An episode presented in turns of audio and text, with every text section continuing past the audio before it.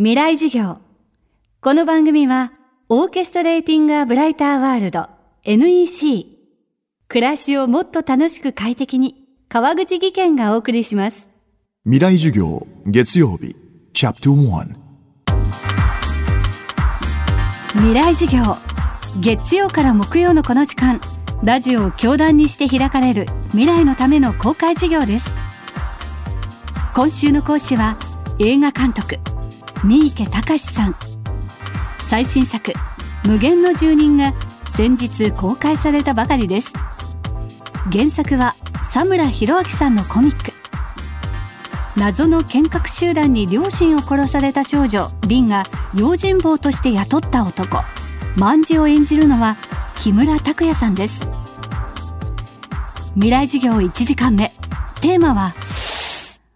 男たちの美学。死ぬことができない男っていう理由はわからないんですよ。ある出来事をきっかけに謎の人物が現れて本来だと不老不死っていう人類にとってずっと憧れていた手に入れたかったもの。それを手に入れたというかそういう人間にさせられてしまった男が時代劇という人が切り合って当たり前という時代に何か目標を見失ってしまった人間が例えば恋をしても誰かが先に死んじゃうわけですよね必ず。でまた恋もするだろうけどでそれを2回3回繰り返しているうちになぜ生きてるのかっていうのを問いかけてくる作品ですよね。これね原作をね読んでもらわないとわからないんですが、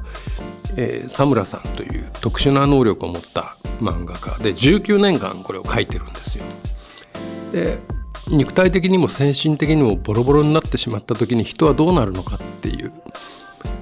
そこに美しさを感じてふっと疲れ果てた負ける一瞬前の輝きみたいなそれはもう、えー、キラキラしてるんじゃないんですよ。ボロボロになってるんだけどそこになんとなくね美学を見出してるというかそこを描きたいっていう。で特にやっぱり演じるためエンターテイナーになるために生まれてきた木村拓哉っていう人間が万事を演じてあの僕らはそんなに後で報道で知ったわけですけど撮影中にいろいろずっとそれまでやってきた SMAP がこう解散に向けてこう激動の中で無限の住人という逆に言うとその万の役に集中できたっていうことがある意味で救いになっていたのかもわからないですね。その分真剣に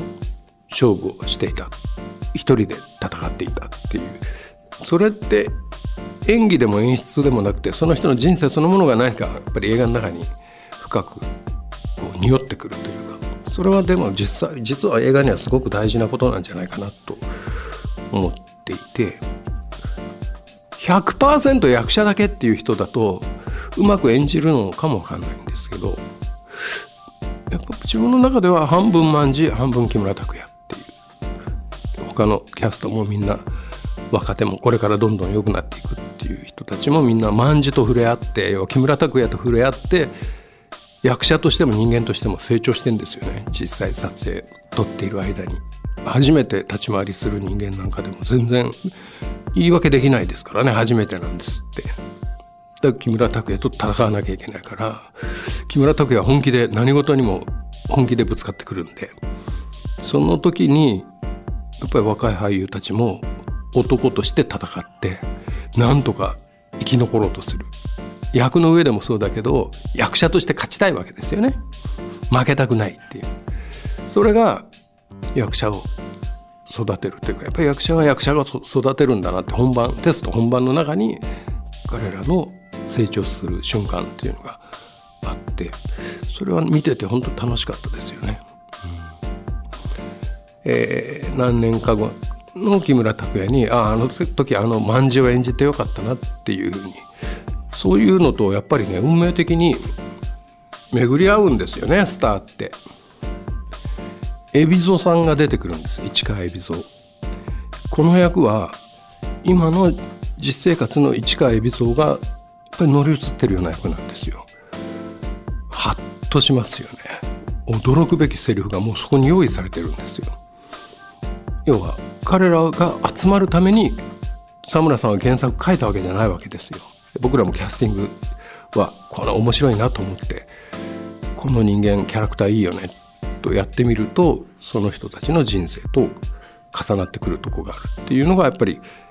ちょっと桁違いのスターにたちの持っているエネルギーというかパワーだと思うんですよね。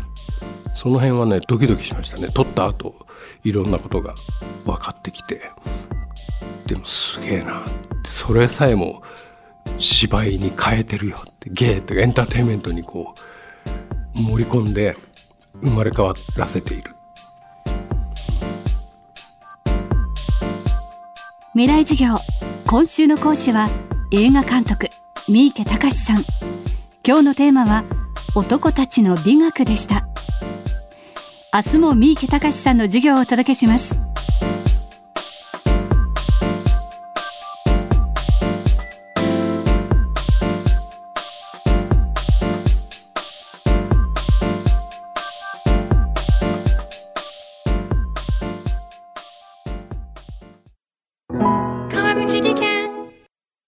階段での転落。大きな怪我につながるので怖いですよね。